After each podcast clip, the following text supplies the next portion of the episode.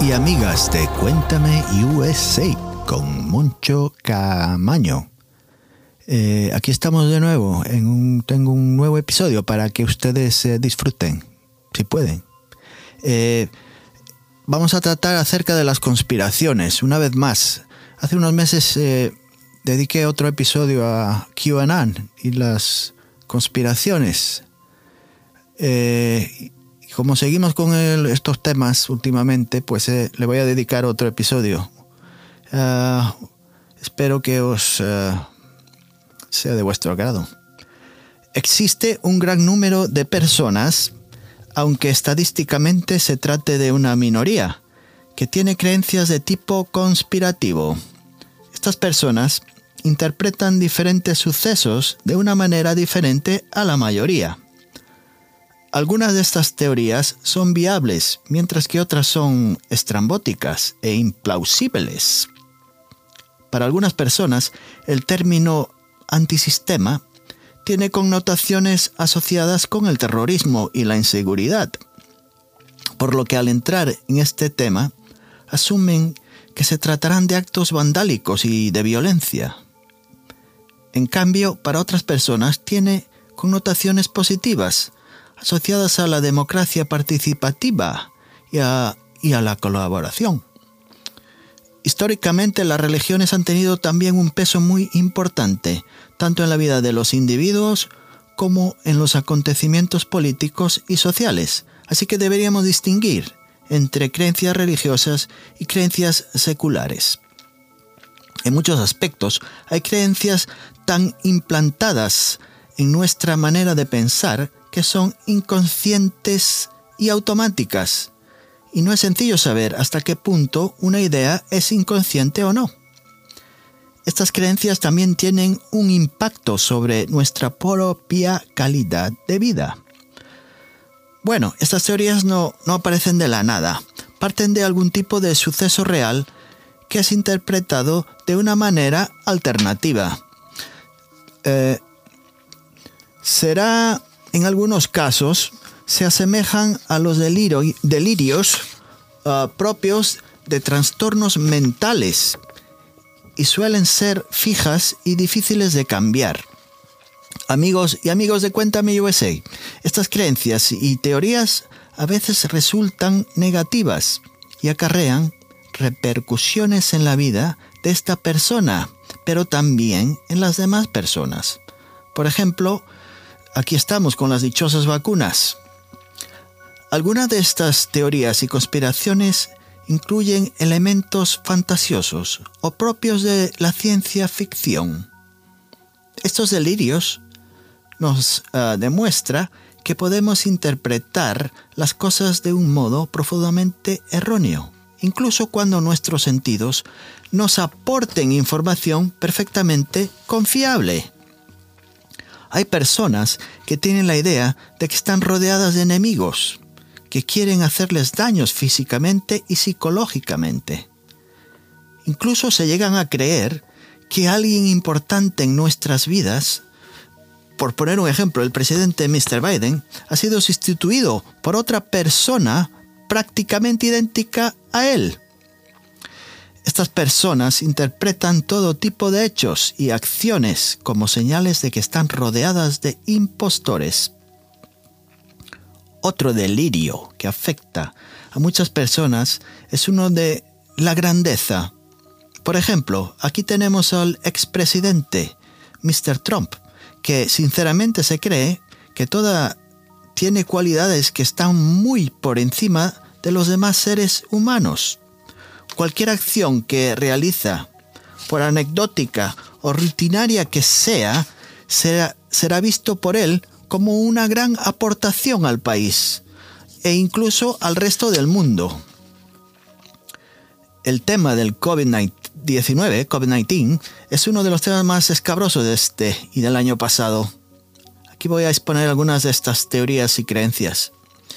El uh, COVID-19, el COVID-19, en realidad no existe, sino que es un complot de la élite global para quitarnos la libertad. Que el coronavirus no es peor que la simple gripe común. Estos creyentes se niegan a tomar medidas de distanciamiento social y a colocarse una simple máscara. De esta forma tan egoísta, hacen que la pandemia se extienda aún más y así aumentan la tasa de mortalidad. ¿Qué os parece? Otro delirio muy común, muy común de estas personas, de algunas personas, es que la pandemia está siendo manipulada por el Estado profundo. Por ejemplo, que Mr. Fauci es un miembro secreto de este Estado profundo. Otra teoría es que el COVID-19 es un complot de las grandes farmacéuticas que nos intentan vender productos chatarras. Chatarras, eh, o sea, productos inefectivos que no sirven para nada. Pero al mismo tiempo tenemos aprovechados que nos tratan de vender y proporcionar curas milagrosas, píldoras, pociones y todo tipo de brujerías para eliminar eh, este virus.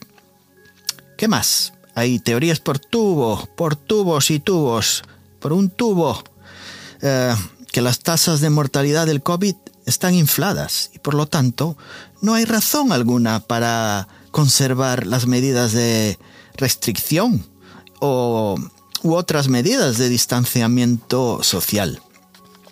Ah, ¿Qué más? Que los certificados de función de COVID están siendo manipulados. Hmm. Por supuesto, mis amigos y, oyentes, estas teorías no cuentan con ninguna base. Pero bueno, ¿qué se puede decir? Para terminar con estas teorías y... ¿Qué se puede hacer? Para terminar con estas teorías y conspiraciones. Hmm, yo no sé. Yo solo soy un trabajador portuario al que le gusta la música y la tecnología. Así que, hmm, hablando de tecnología, el Internet... Ay, ay, ay, ay. ay el Internet que ha hecho con nosotros.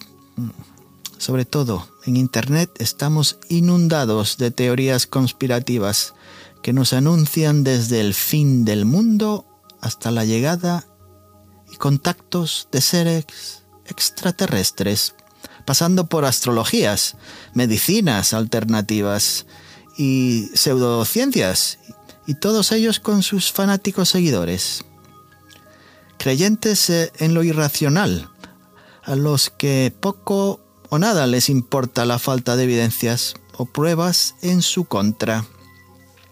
Tenemos claramente un gran problema. Vivimos en una sociedad constantemente bombardeada por información. Y una gran parte de esta sociedad, nuestra sociedad, eh, no utiliza criterios válidos para procesarla.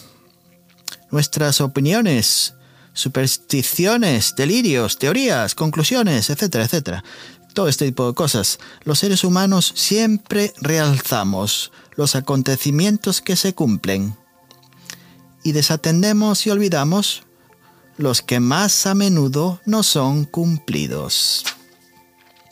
Se han hecho investigaciones científicas que demuestran que si un creyente un creyente en una conspiración es capaz de creer en otras teorías conspirativas sobre el mismo hecho. Se ha comprobado que no solo se pueden aceptar teorías conspiranoicas diferentes sobre el mismo tema, sino incluso incompatibles. Es realmente imposible razonar con una persona que no está usando la razón. La razón de poco nos sirve para quien cree por encima de ella. Todas estas teorías están alejadas de, la, de toda lógica y sin ninguna base real o científica. Y la explicación es que cuanto más miedo sentimos y cuantas menos salidas vemos, más propicios somos a creernos estas teorías. Una vez que caemos en estas teorías ilógicas, es muy difícil hacerlas irrefutables. La incertidumbre y la información incompleta nos está desestabilizando emocionalmente a muchos de nosotros. Nuestra ventana al mundo son las pantallas de nuestros móviles y los ordenadores, por donde ahora circulan todo tipo de mensajes sin filtro alguno. En esta era digital, las teorías ocupan espacios cada vez más importantes y algunas llegan a formar parte de la cultura dominante. Las teorías conspirativas nos ayudan a recobrar un cierto grado de control sobre un entorno que nos supera. Por lo menos nos buscamos a unos enemigos contra los que debemos luchar en cuanto se presente la ocasión en nuestro país, aquí en los Estados Unidos, con una gran cultura de complot tan rica, estas farsas se propagan a una velocidad absurda. Lo que sí quiero afirmar es que muchos de los que enarbolan la bandera de estas teorías conspirativas las elaboran con una clara intencionalidad, que quieren conseguir objetivos concretos. Y muchos de los que esparcen estas ah, mentiras son víctimas de esta manipulación. Ah, deberíamos de darnos cuenta de que las conspiraciones no son inofensivas ocurrencias, sino un arma que puede usarse en contra del orden lógico establecido. Ah, ya para terminar, amigos y amigas de Cuéntame USA con Moncho Camaño os voy a dejar una frase que leí en un artículo hace unos meses y dice, se puede quedar paralizado por el miedo, pero no se puede vivir siempre en el miedo. Quien vive con miedo muere mil veces. Y nada más, amigos y amigas aquí lo dejo. Si hay algún tema del cual mm, os gustaría que hablara, pues puedo hablar. Es gratis, no me cuesta nada. Y me podéis dejar un mensaje también al final del episodio. Hay como 30 segundos en el buzón de voz. He escuchado ya algunos. Algunos son agradables y otros un poquito menos pero podéis dejar el que más os guste, el negativo o el positivo. Y aquí lo dejo hasta la semana siguiente. Chao, amigos.